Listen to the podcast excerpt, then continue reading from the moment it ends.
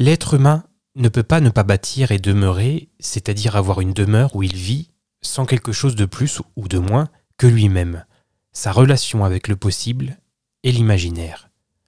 Henri Lefebvre, La Révolution urbaine, 1970. Peut-on habiter lorsque cette relation avec le possible et l'imaginaire se trouve altérée par une privation de nos libertés? Pouvons-nous seulement habiter sans être libres? À ces mots, qu'en est-il de l'habiter en milieu carcéral? De nombreux rapports ont pointé ces dernières années l'état de vétusté de certains pénitenciers en France, mais surtout la surpopulation carcérale qui menace un peu plus chaque jour l'intégrité physique et morale des détenus.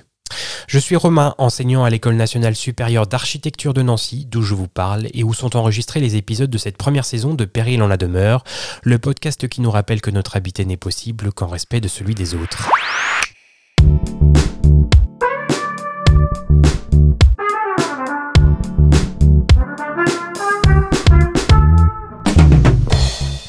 Bonjour et bienvenue dans ce onzième épisode de Péril en la demeure, un podcast produit et animé par la future génération d'architectes qui, dans le cadre de leur cours en anthropologie de l'habité, sont invités par mes soins à se saisir d'une thématique étudiée par les sciences humaines et sociales pour la mettre dans la perspective des évolutions sociétales à l'œuvre.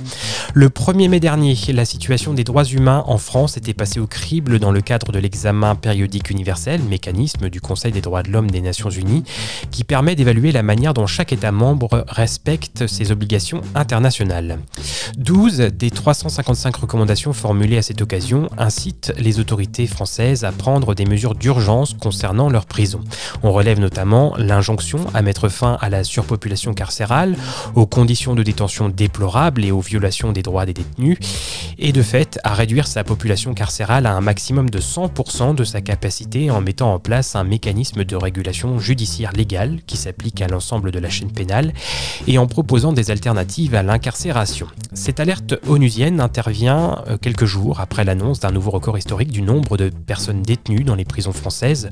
Au 1er avril, la barre des 73 000 prisonniers a été atteinte, soit 8 000 de plus que deux ans auparavant.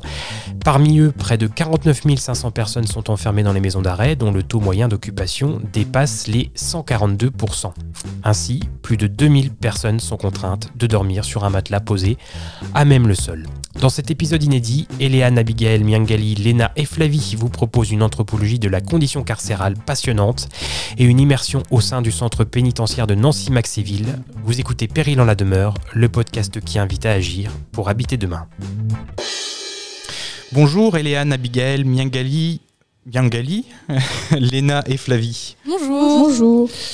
Alors qu'il y a trois ans, nous sortions à peine la tête du premier confinement, la France était condamnée par la Cour européenne des droits de l'homme pour les conditions indignes de détention au sein de ses établissements pénitentiaires.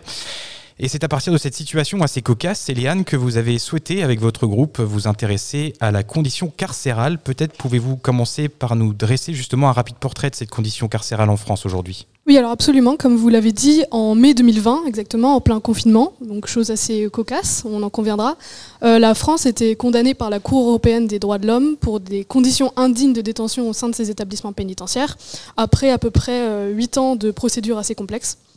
Et en 2020 et en 2022, pardon, non, en 2020, excusez-moi, euh, il y avait 63 000 écroués détenus pour 60 600 places disponibles dans nos prisons, démontrant d'une surpopulation euh, conséquente et problématique.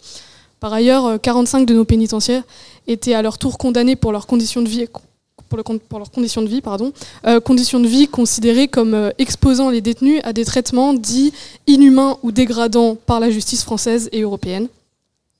Et ces conditions sont dénoncées depuis plusieurs années déjà par euh, l'OIP, donc Observatoire international des prisons, qui est euh, l'une des principales associations qui agit pour, je cite, le respect des droits de l'homme en milieu carcéral en France, pardon, mais aussi à l'étranger. Et euh, malgré les nombreuses condamnations, les chiffres ne se sont pas vraiment améliorés depuis 2020, voire sont, ils se sont clairement dégradés.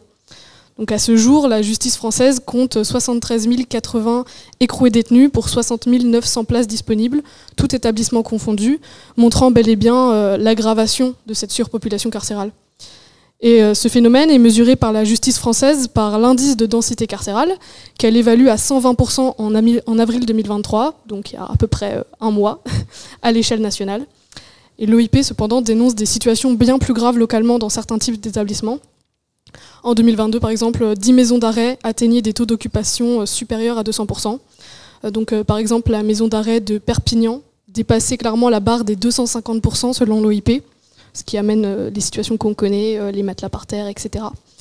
Et on notera que parmi euh, les sortes d'établissements pénitentiaires qui existent, euh, les maisons d'arrêt sont celles qui souffrent le plus de surpopulation, puisqu'elles reçoivent les condamnés à des peines de moins de deux ans et les prévenus en attente de leur jugement, ce qui crée véritablement des établissements où il y a toujours du passage.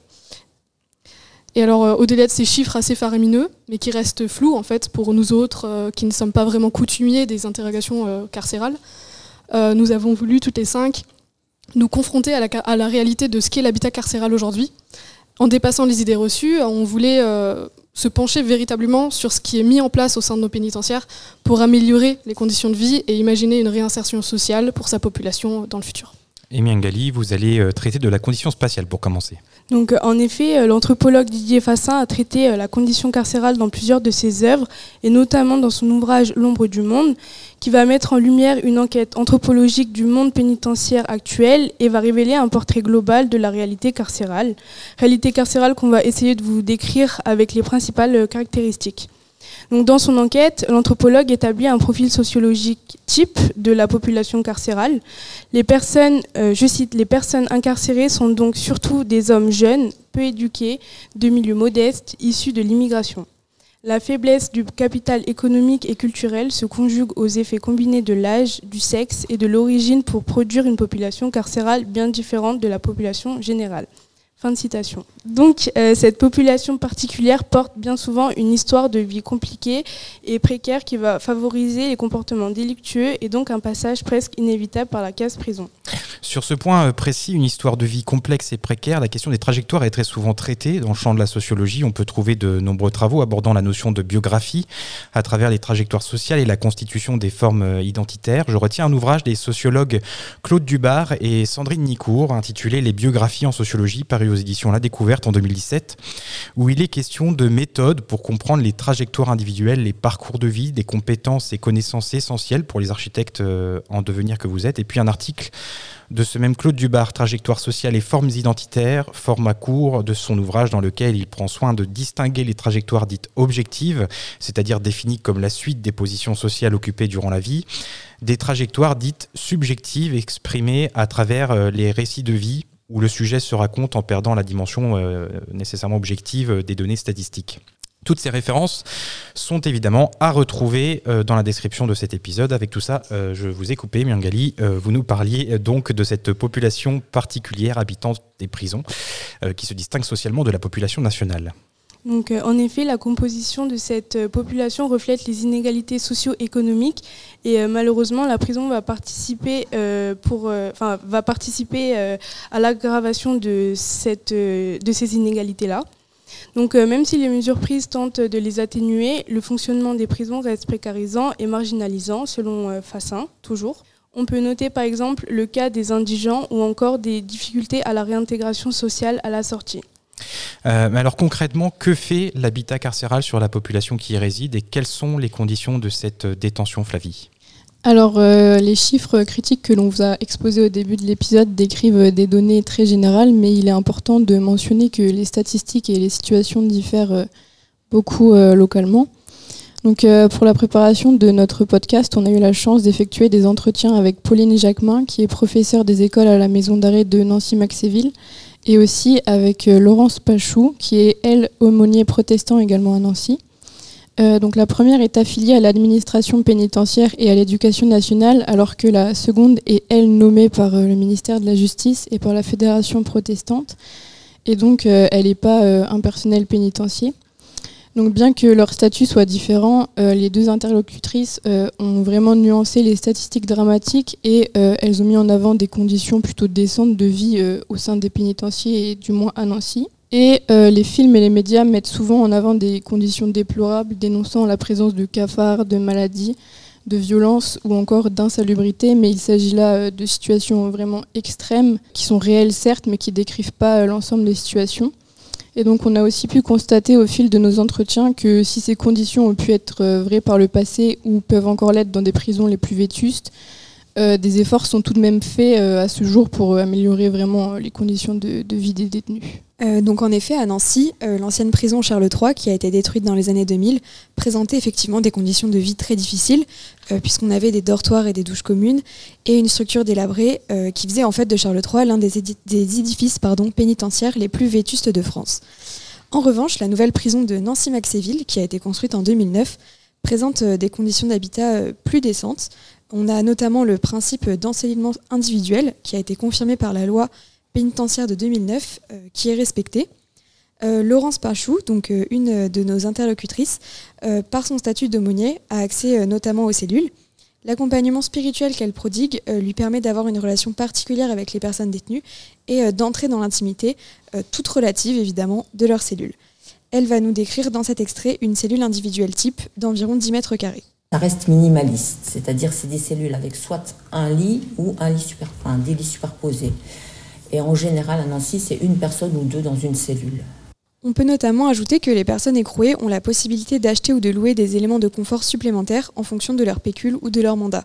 Euh, on peut parler notamment de télévision, de téléphone, de plaques de cuisson ou encore de frigo. Pécule, mandat, euh, peut-être on peut rappeler à nos auditeurs euh, ce dont il s'agit. Oui, alors le pécule ou les mandats, ce sont l'argent que les détenus vont recevoir de leurs proches ou encore en effectuant des tâches au sein de la prison. Euh, donc évidemment, euh, cela en fait c'est vecteur d'inégalité euh, puisqu'une personne indigente ne peut pas avoir accès donc à tous ses privilèges du fait de son très faible capital, ce qui aggrave très clairement sa situation déjà précaire. Pour autant, les éléments de cette cellule témoignent d'un confort et d'une salubrité, ainsi que d'une intimité qui est retrouvée, ce qui n'est par exemple pas le cas de toutes les prisons, puisque la prison de Metz, par exemple, contient encore des dortoirs communs et donc un accès aux sanitaires limité. Donc, euh, contrairement à la prison de Metz, l'exemple de la maison d'arrêt de Nancy montre euh, la large évolution pardon, de ces dernières années dans la typologie, menant aujourd'hui à une nouvelle génération de prisons construites euh, dans les années 2000, qui sont bien plus au fait des questions de confort. Même si ces nouvelles prisons sont parfois vues comme une pseudo-solution à la surpopulation, puisqu'on construit plus, mais on continue à enfermer de, de façon conséquente, cela est dû au fait d'un système judiciaire qui voit souvent l'incarcération comme la seule panacée possible. Il faut cependant reconnaître qu'elles apportent un confort conséquent dans ce milieu particulièrement dur. On note par exemple une amélioration dans l'atmosphère de ces espaces communs, comme euh, on va l'entendre dans ce prochain extrait. Au niveau de, des décors, c'est vrai que les, peintures intérieures, même celles des coursives, évoluent. Et, ce qui est aussi remarquable, et j'aime beaucoup, c'est que là, depuis peu, il y a des fresques ou des œuvres d'art réalisées en détention qui viennent euh, prendre place sur les murs un peu partout des espaces communs. Et tout de suite, ça fait plus convivial, c'est plus sympa. Et autre chose aussi qui me plaît beaucoup et qui est apparu euh, là récemment, c'est qu'il y a un jardin avec des poules. Et ça, je trouve que ça anime, euh, ça anime la détention. C'est un petit coin de verdure et de, vie euh, assez sympathique au, sein de la détention. Donc c'est Pauline Jamin qui vient de nous parler des décors qui ont évolué à la prison de Nancy-Maxéville. Et pour autant, il est clair que ces conditions de vie diffèrent quand même largement de celles d'un bâtiment d'habitation classique et ne sont de toute manière pas faites pour faire de l'incarcération un moment de vie agréable. À Nancy, par exemple, les personnes détenues parlent d'un grand inconfort thermique, induisant des douches froides à répétition en été pour se rafraîchir, et des techniques particulières en hiver pour se réchauffer, comme nous l'explique à nouveau Laurence Pachou. Elles nous disent des fois, on chauffe la couverture avec le sèche-cheveux en dessous pour avoir un peu chaud. Par ailleurs, les nouvelles prisons, bien, plus, bien que plus confortables, sont parfois moins agréables pour les détenus d'un point de vue social. À Charles III, dans l'ancienne prison par exemple, euh, la structure était plus petite qu'à Maxéville et les rapports humains sociaux y étaient beaucoup plus développés, tandis que à Nancy-Maxéville, à l'heure actuelle, la nouvelle prison s'apparente plus à une grosse machine administrative qui brasse près de 700 personnes. En dehors de ces questions de confort et de droit, la prison reste le lieu architectural et matériel de l'expression d'une peine.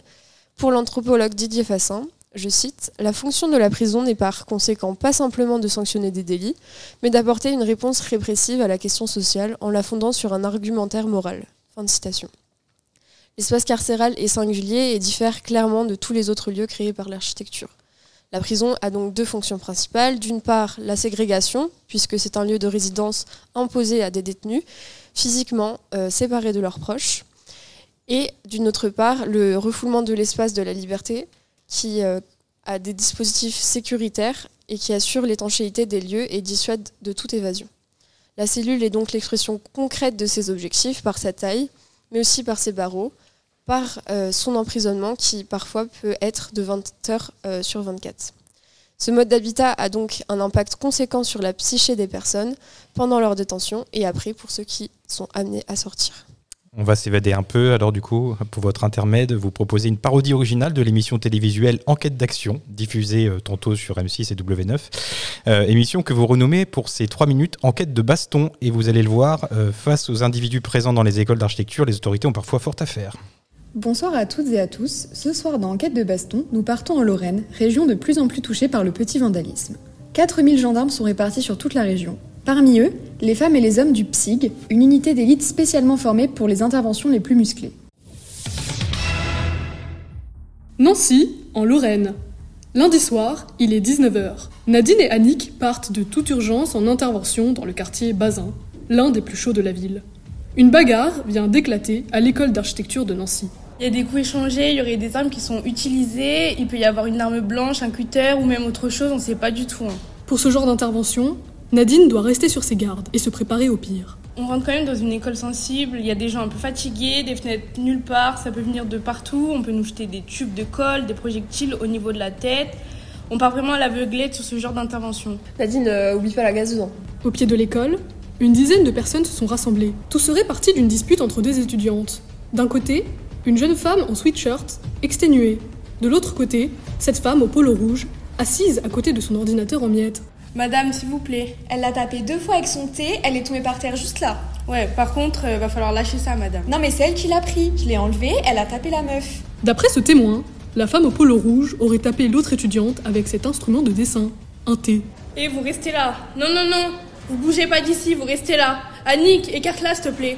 Non, mais là, vous venez avec moi. On va dans l'entrée, dans l'entrée, ok Annick n'a pas d'autre choix que d'isoler les deux étudiantes pour redescendre la pression et tenter de comprendre ce qu'il se passe.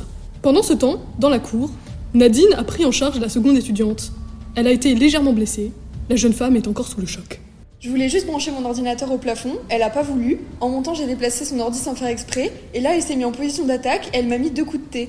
Le nez en sang et des hématomes sur le bras, elle raconte son agression. L'autre étudiante, encore énervée par la querelle, a du mal à se maîtriser. Madame, madame, non mais vous restez là, vous restez assise. Mais je veux mon ordi, je voulais aller chercher mon ordi. La femme tente de s'enfuir, Annick doit employer la manière forte.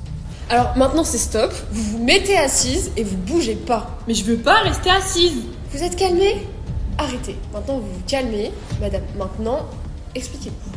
La femme au polo rouge raconte sa version des faits et elle diffère en tout point de celle de sa camarade. Selon elle, l'étudiante aurait sciemment détruit son ordinateur. Moi je travaillais tranquillement et l'autre elle a écrasé mon ordinateur alors que je lui ai rien demandé et que je lui avais surtout dit de pas me le débrancher. Mhm. Ensuite elle m'a insulté, elle m'a dit ta mère, moi tu pas ma mère en fait. Et donc euh, ça l'a énervé que je lui réponde tu pas ma mère. Et voilà. Ok, je vois. Et après, euh, sans faire exprès, bah, je lui ai mis une claque. Des claques qui partent sans le vouloir. L'explication est plutôt farfelue. Dans cette histoire, tout le monde se dit victime, alors, faute de preuves, personne n'est interpellé. Oui, bah, euh, du coup, de ce qu'on a compris, il y a une personne qui aurait utilisé un thé, un ordinateur, un marteau, l'autre qui aurait utilisé une équerre, une maquette, donc on ne sait pas trop qui a utilisé quoi qui a ramené quoi, qui a frappé laquelle avec laquelle. À l'école d'architecture de Nancy, les querelles représentent une intervention sur sept des agents municipaux. Pour cette fois, les policiers ont ramené le calme dans la communauté étudiante. Mais ils savent que ça ne va pas durer. Ici, les trêves sont de courte durée, comme leur nuit. Des opérations qui sont désormais de plus en plus fréquentes, face notamment à la hausse des refus d'obtempérer et à l'explosion des délits de fuite. Christelle Débris a suivi pour Enquête de Baston les policiers de Lorraine. La suite, vous l'aurez compris, dans un prochain épisode d'Enquête de Baston. De retour dans ce onzième épisode de Péril en la demeure où nous traitons aujourd'hui de la condition carcérale, d'une anthropologie de la condition carcérale pour être tout à fait exact. Avant votre intermède, vous vous êtes concentré, Eliane, sur les conditions spatiales de la détention. Vous aimeriez à présent vous, vous focaliser sur les conditions psychiques qui font nécessairement écho à votre première partie.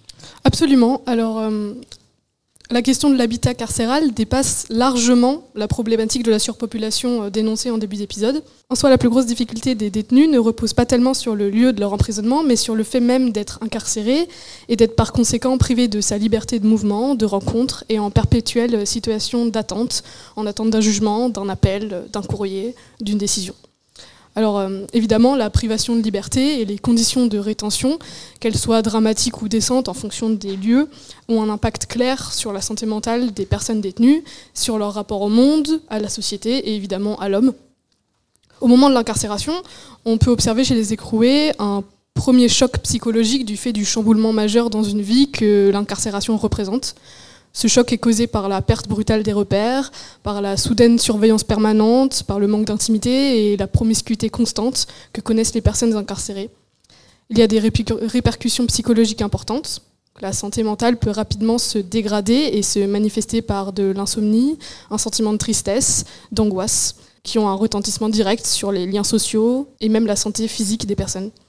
En effet, euh, il n'y a pas que des risques pour la santé mentale en prison. La santé physique peut aussi être affectée par un tabagisme excessif, un manque d'activité physique ou encore une mauvaise alimentation.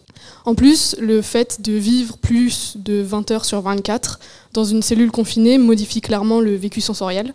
Le champ de vision se réduit et l'acuité auditive se sensibilise à cause du bruit constant.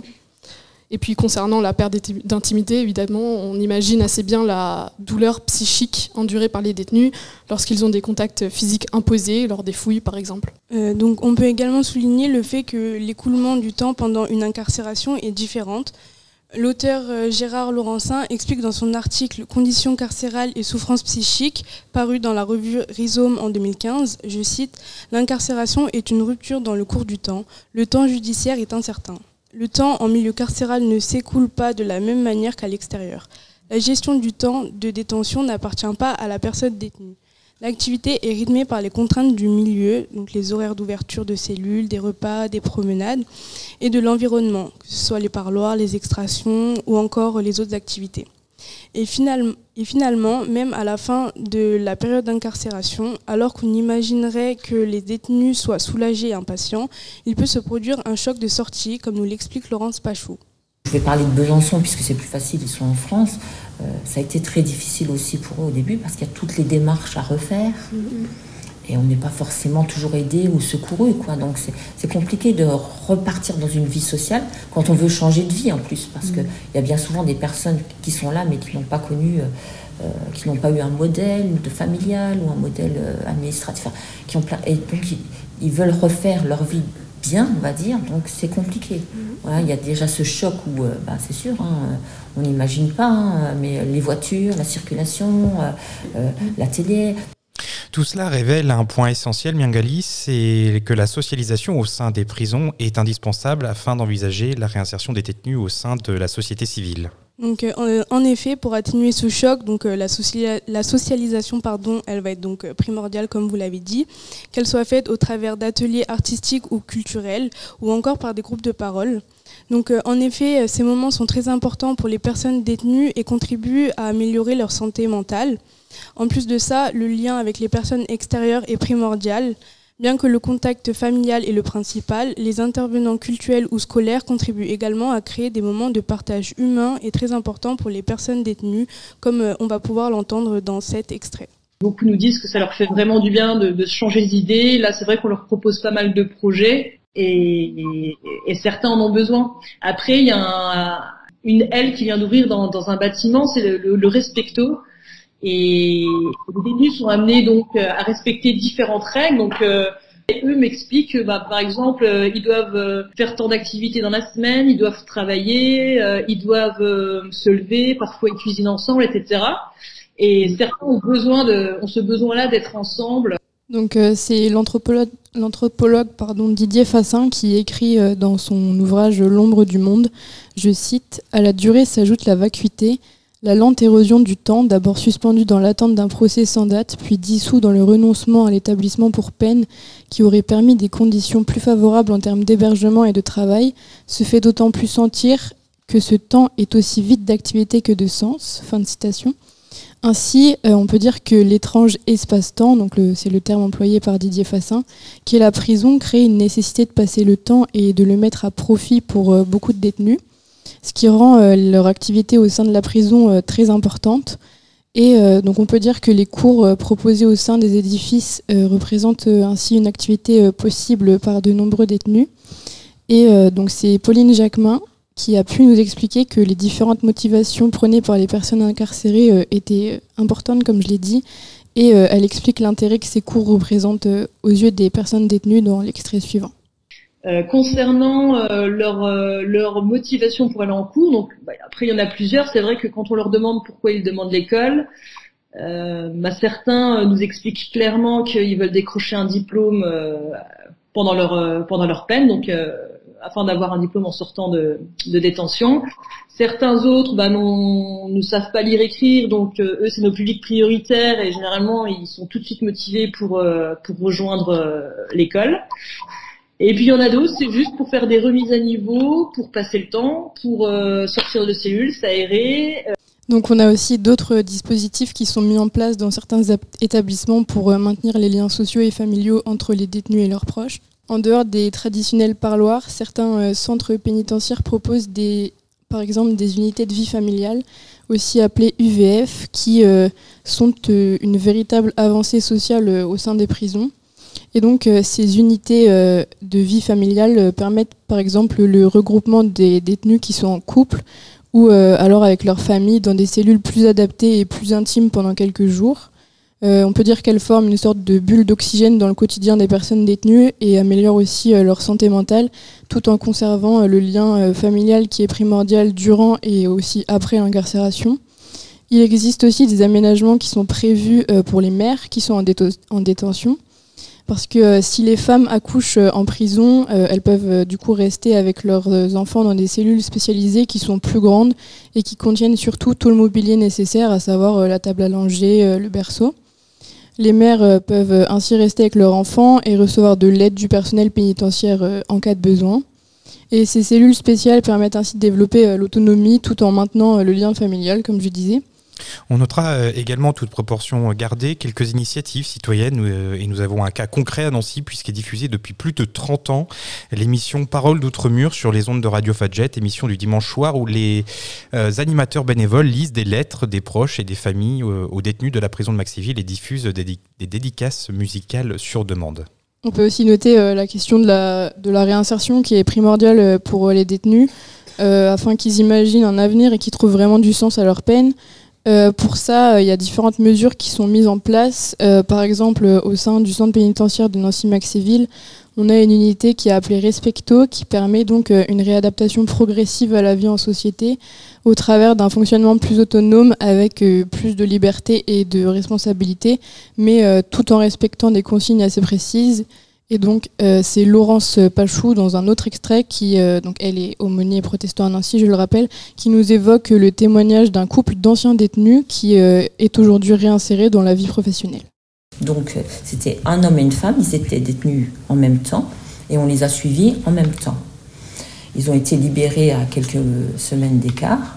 Eh bien, on était ravis parce que le monsieur travaille, il a un CDI et si vous voulez, lui, il n'avait jamais travaillé de sa vie sa vie, ça n'avait été que les vols. Mm. Et là, il est complètement réinséré, il travaille, et il est fier de travailler et de gagner son argent là. Et pour conclure sur cette euh, anthropologie de la condition carcérale, Léna euh, donc nous avons vu au travers de ce podcast que le fait sans grande surprise d'habiter la prison peut être particulièrement difficile, que ce soit du point de vue physique ou psychique. Euh, cela peut être notamment dû aux conditions de détention qui se détériorent à cause de la surpopulation, problème majeur dans certains établissements comme nous l'avons vu euh, dans la première partie. Bien que la surpopulation n'impacte pas tous les centres pénitentiaires, ce phénomène s'ajoute à des conditions d'habitat qui sont déjà complexes, euh, que ce soit psychiquement ou physiquement. Nous avons vu que la détention peut impacter directement et profondément euh, la santé des personnes détenues. sur une note un peu plus optimiste, on peut cependant ajouter qu'il existe de nombreux dispositifs qui peuvent améliorer ces conditions d'habitation. Il s'agit notamment des activités proposées au sein des centres pénitentiaires, de l'accès à l'enseignement ou encore du maintien du lien familial. Tout ce que, nous venons euh, dénoncer améliore également les chances d'une bonne réinsertion sociale lors de la fin de la détention et préserve la santé mentale et physique des détenus. La prison, passage souvent inéluctable pour les populations déjà précaires et en difficulté, peut s'avérer être euh, autant un salut lorsque le détenu y trouve un but qu'une aggravation de sa situation lorsque les conditions de sa détention lui sont particulièrement défavorables. Au terme de cet épisode, la question de l'habitat et de la condition carcérale nous impacte tous et devrait devenir une, une interrogation plus répandue puisque, comme nous l'explique Laurence Pachou, euh, que vous allez entendre dans ce dernier extrait, euh, mais également Didier Fassin, euh, cela pourrait concerner chacun d'entre nous un jour. Et ce que je voudrais ajouter, c'est que la prison, ben, n'importe qui peut y aller, surtout actuellement. Merci Eliane, Abigail, Miangali, Lena et Flavie. Et un rappel simplement pour conclure de la référence dont vous vous êtes fait l'écho durant cet épisode. L'ombre du monde, une anthropologie de la condition carcérale de Didier Fassin, s'est paru aux éditions du Seuil en 2015. L'anthropologue et sociologue y restitue les résultats d'un travail de terrain de 7 mois, étalé sur 4 ans, dans une maison d'arrêt française, c'est important de le souligner. Il a été au contact du personnel, des détenus dont il suivait les activités dans les coursives, lors des audiences. Des résultats qui pâtissent peut-être quand même à certains moments des certitudes euh, de leur auteur. Euh, je vous invite à lire un article de Métropolitique consacré à cet ouvrage euh, intitulé La condition carcérale, point d'ombre d'une ethnographie de Léonore Lequen, ethnologue au CNRS, pour prendre un peu de recul sur les conclusions euh, que l'auteur tire de ses observations ethnographiques. Dans le prochain épisode de votre podcast, nous nous attacherons à définir notre rapport aux limites et pour cela, nous voyagerons au Maroc, en Turquie, en Albanie, à Singapour et en Martinique. C'était Péril en la demeure, le podcast produit et animé par la future génération d'architectes formés à l'école d'architecture de Nancy. Retrouvez-nous sur Instagram en écoute libre sur toutes plateformes. Et si vous avez aimé, n'oubliez pas de vous abonner.